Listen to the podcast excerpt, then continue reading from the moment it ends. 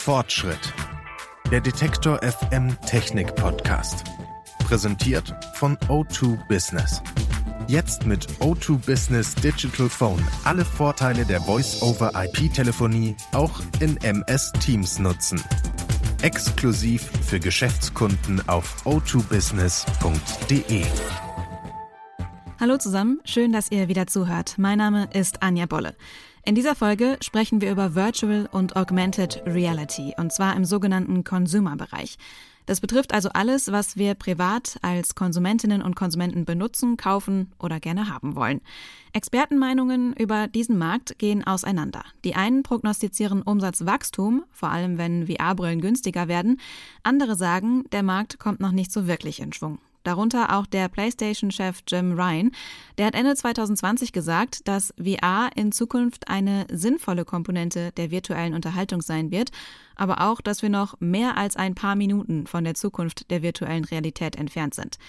Okay, für Virtual Reality braucht es auch klobige Brillen. Da ist Augmented Reality, also erweiterte Realität, schon einfacher. Das geht nämlich auch mit vielen Smartphones ganz gut.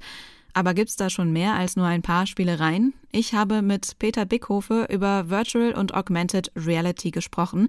Er ist Art Director und Game Developer in Köln und ich habe ihn in seinem Büro besucht. Als erstes wollte ich wissen, wie sein Eindruck vom Markt ist. Sind VR-Games eher noch was Nischiges oder kurz vorm Massenprodukt? Das ist natürlich genau die Frage, die äh, alle natürlich, ja, wie du schon gesagt hast, eingangs äh, sehr unterschiedlich bewerten. Ich ähm, sehe es noch als Nische auf jeden Fall. Ähm, man sieht natürlich die Reaktion der Menschen, die es zum ersten Mal benutzen. Die ist natürlich meistens erstmal sehr überwältigend. Also da, ich sehe halt das Potenzial und ich glaube, die ganze Hype-Phase am Anfang, die ich auch sehr skeptisch gesehen habe, ähm, die war äh, deutlich übertrieben, ne? Hype halt. Aber ähm, ich, ich sehe da eine kontinuierliche Entwicklung, dass solche, ähm, ja, dieses Medium da seinen Platz schon gefunden hat und auch äh, existieren wird, auch weiterhin. Ähm, ob das jetzt wirklich so ein äh, Medium wird wie ein Smartphone, da bin ich jetzt auch nicht ganz überzeugt von, aber es wird auf jeden Fall weiter äh, existieren, weil das äh, ist einmal im Raum, dieses Ding, und das wird auch nicht verschwinden können. Ähm, aber eben, es muss äh, eher auf so einem Weg des gesunden Wachstums seinen Bereich äh, weiter etablieren. Und da hatten wir natürlich erstmal große Hardwarehürden. Und seitdem die halt, ähm, zumindest im VR-Bereich, schon mal einen Riesenschritt gemacht haben, äh, sieht man auch, dass es ja auch jetzt kontinuierlich anläuft und dass die Qualität der Software besser wird und solche Geschichten. Aber ja, erst seit es wirklich die ersten autarken Systeme gibt, ähm, wird es halt richtig spannend, auch für den Konsumermarkt. Und ähm, ja, da gebe ich dann sowohl einem äh, Sony-Produktchef genauso recht, wie halt eben ja äh, die einzigen signifikanten Treiber im Konsumermarkt wie Facebook und Oculus gerade äh, die sehen ihre Potenziale und die haben sich jetzt nicht zurückgezogen von diesem Markt, sondern die gucken halt eben, dass sie diese Learnings jetzt äh, nutzen, um da halt eben den nächsten Schritt zu machen. Fehlt es denn noch an so einem großen VR-Spiele-Hit oder fehlt es eher an massentauglicher Hardware? Ich meine, ich kaufe mir ja keine VR-Brille, wenn ich nicht weiß, was ich damit machen soll. Das Henne-Ei-Problem. ja, äh, beides. Also ähm, es gibt äh, so eine natürliche Grenze, wie lange ich so eine Brille tragen möchte. Ähm, und ähm, ja, die sind halt auch in den autarken Systemen, also Oculus Quest, wenn man von sowas spricht, immer noch ab einer gewissen Zeit unangenehm. Man schwitzt irgendwann doch mal drunter, gerade wenn man sich viel bewegt. Aber man sieht ja auch, dass diese Titel, die dann doch auch mal so eine äh, ja, Millionen-Umsatzgrenze geschafft haben, äh, definitiv Spiele, Titel sind, die auch nur auf VR funktionieren. Also ich sag mal sowas wie Beat Saber und äh, äh, Superhot und solche Spiele, die halt wirklich dafür gemacht sind. Ähm, immer wenn es um äh, Portierungen ging von äh, bekannten PC-Titeln, äh, dann äh, ja, hat man da sehr viel Hoffnung schon wieder reingesteckt, aber ist natürlich dann von der Entwicklungszeit und dem Budget weiß ich nicht, ob man da immer dann auch seine, seine schwarze Null mitgeschrieben hat. In einzelnen Fällen wird auch das geklappt haben. Aber das war halt nie der Weg. Also man ähm, kann da höchstens noch als Referenz sehen äh, Half-Life Alex. Da, da dürstete die Gemeinde eh nach äh, einem Nachfolger. Und als das dann als VR-Only-Game rauskam von Valve, dann ähm, äh, gab es jetzt auch letzte Woche noch mit Gabe Newell dann äh, ein Interview, wo er auch gesagt hat, wir haben da so viel draus gelernt und eine ganz klare Ansage, dass VR wirklich auch ein Standbein für die Zukunft weiterhin sein wird. Ähm, ja, die das aber ganz genauso erkennen, die sagen, wir sind in einer, immer noch in einer sehr tiefen Lernphase, welche Contents funktionieren. Also nur der Name zieht er noch nicht. Man muss wirklich Content entwickeln, dass der für VR originär halt auch geschaffen ist. Und das haben sie in dem Fall auch gemacht.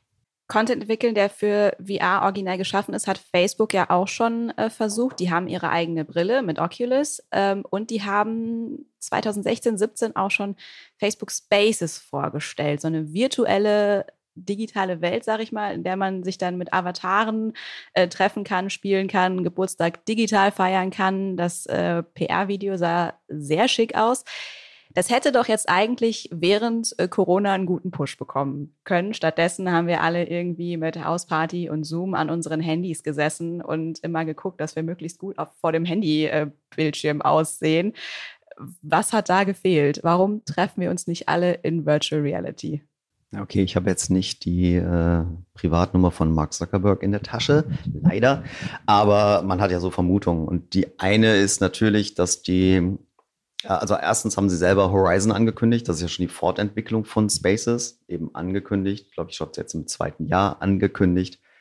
Und ähm, es gibt halt in dem Consumer-Bereich gerade wirklich keine Konkurrenz. Das heißt, es fehlt auch so ein bisschen der Druck Dinge auch mal vielleicht äh, testweise oder schneller auf den Markt zu bringen. Also gab es so ein paar Aussagen, dass auch bei denen Corona durchgeschlagen hat und gesagt haben, wir mussten halt irgendwie dann Prioritäten setzen.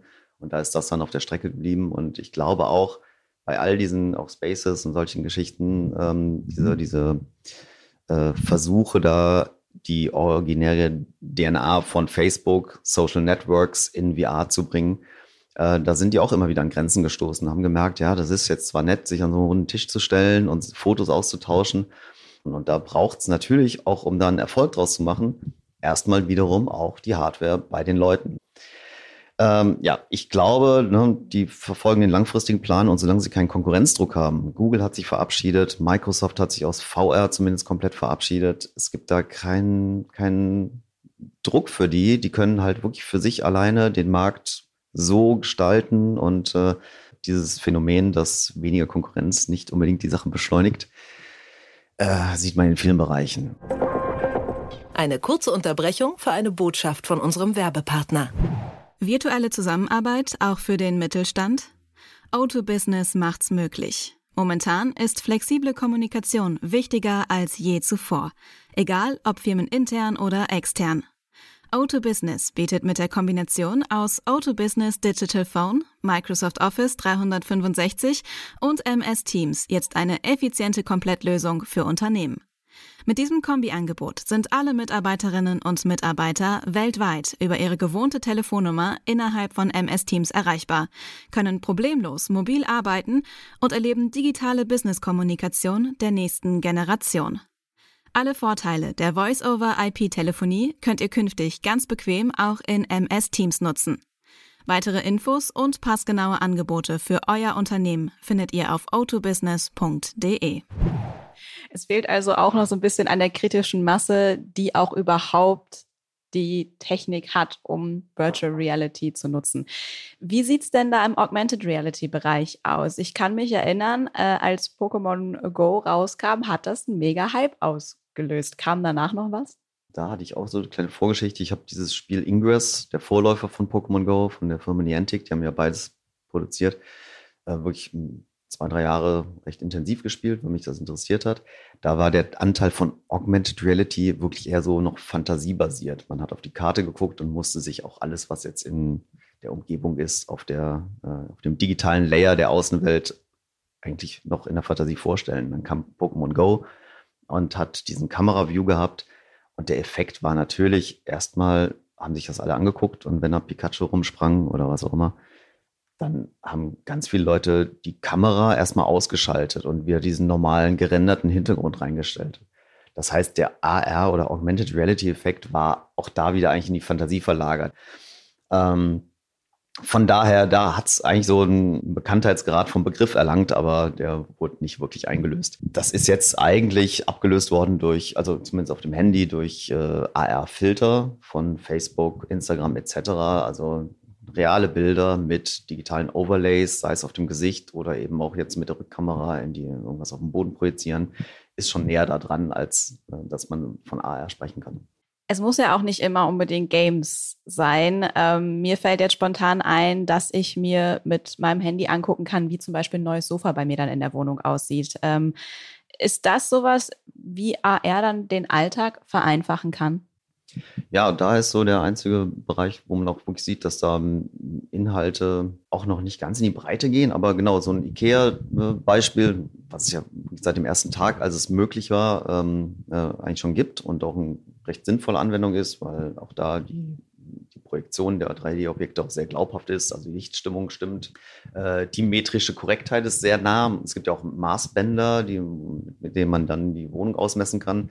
Gerade wenn es nicht einfach nur eine Tischhöhe ist, sondern wenn man, ich gucken will, passt das komplett in die Ecke, dann ging das mit dieser IKEA-App ganz gut ja, solche Alltagsdinger ne, reichen natürlich auch nicht für den ganz großen Wurf. Ne, aber jetzt sehe ich halt gerade bei mir ähm, in den äh, in verschiedenen Google-Apps, gerade zu Olympia mal wieder, ähm, so 3D-Sportler-Geschichten. Äh, da versucht wohl Google hat sich mal wieder so ein bisschen äh, solche AR-Inhalte als äh, ja, erweiterte News-Gattung einzuführen. Irgendwelche Fußballspieler, äh, die dann da rumdribbeln, die 3D gescannt sind, die man halt dann bei ihren Moves ähm, ja, sich irgendwo hin projizieren kann.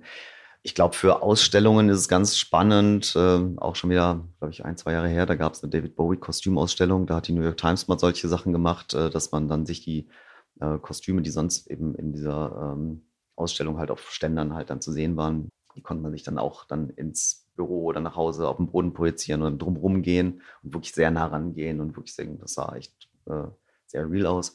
Aber auch das ist jetzt nicht das ganz große Ding. Was wäre denn so ein, ich sag mal, ganz großes, potenziell ganz großes Ding im Augmented Reality Bereich? Wenn wir die vier Wände verlassen können. Das, was Google jetzt zum Beispiel schon versucht, dass bei Wegweisungen Pfeile auf die Straße und in die Luft äh, projiziert werden. Genau, sowas fand ich halt äh, sehr gut. Ähm, man kennt halt so den, den, den, typischen Fall, man läuft erstmal 20 Meter in die falsche Richtung, bevor man in die Navigation startet, weil der Kompass irgendwie sich ein bisschen verpeilt hat. Ähm, das lösen die halt recht gut. Da kann man halt riesengroße Pfeile schwebend in den Raum packen. Die scannen halt die gegenüberliegende Hauswand. Da kommt so eine Point Cloud und die kann gegen die äh, Datenbank von Google gesynkt werden und dann weiß man aufgrund der Umgebungsinformation, visuellen Umgebungsinformation schon mal, in welche Richtung ich gerade gucke. Und ähm, da passiert gerade, glaube ich, unter der Haube von Google gerade eine ganze, ganze Menge.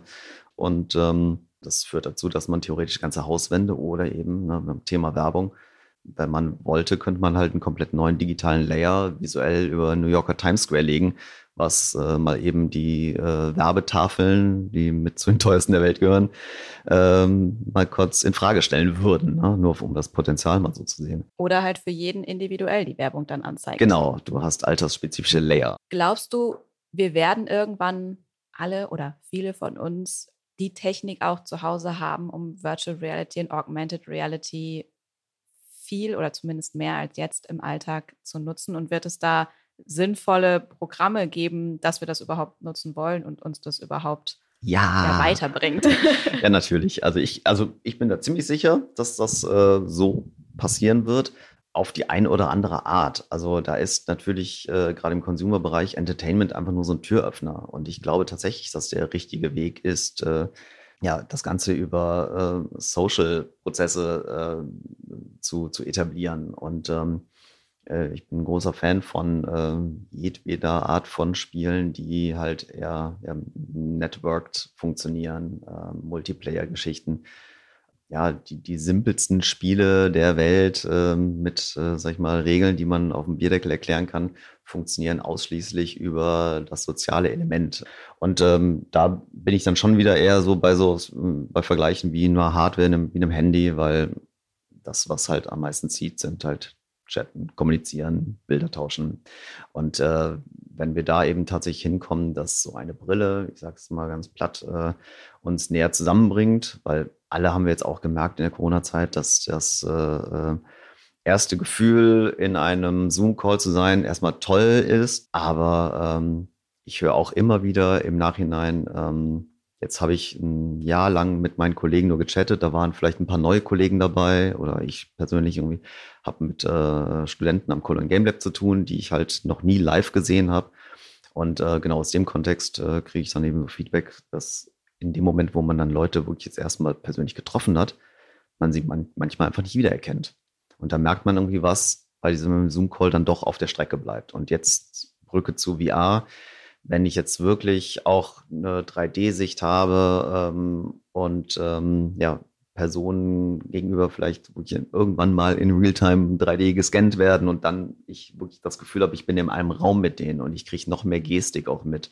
Und man kann ja klassisch mit Händen und Füßen mit denen reden und holt die sich rüber. Dann, ähm, glaube ich, passiert da durchaus mehr. Ich bin gespannt, wann wir diese Zukunft haben werden. Vielen Dank dir für die Einblicke in AR und VR. Sehr gerne. Danke. Im privaten Bereich werden VR-Brillen bis jetzt eigentlich nur für Spiele genutzt. Augmented Reality sieht man in einigen Apps, in denen es auch schon ganz gut gemacht ist, aber das ganz große Ding ist das alles noch nicht. Wie sieht das denn im Business-Bereich aus? Also virtuelle Meetings, digitale Prototypen oder Schulungen für Mitarbeiterinnen und Mitarbeiter mithilfe von Virtual und Augmented Reality. Darüber sprechen wir nächste Woche hier bei Fortschritt. Wenn ihr die Folge nicht verpassen wollt, dann abonniert diesen Podcast gerne in eurer Podcast-App. Mein Name ist Anja Bolle. Bis zum nächsten Mal. Tschüss. Fortschritt Präsentiert von O2 Business.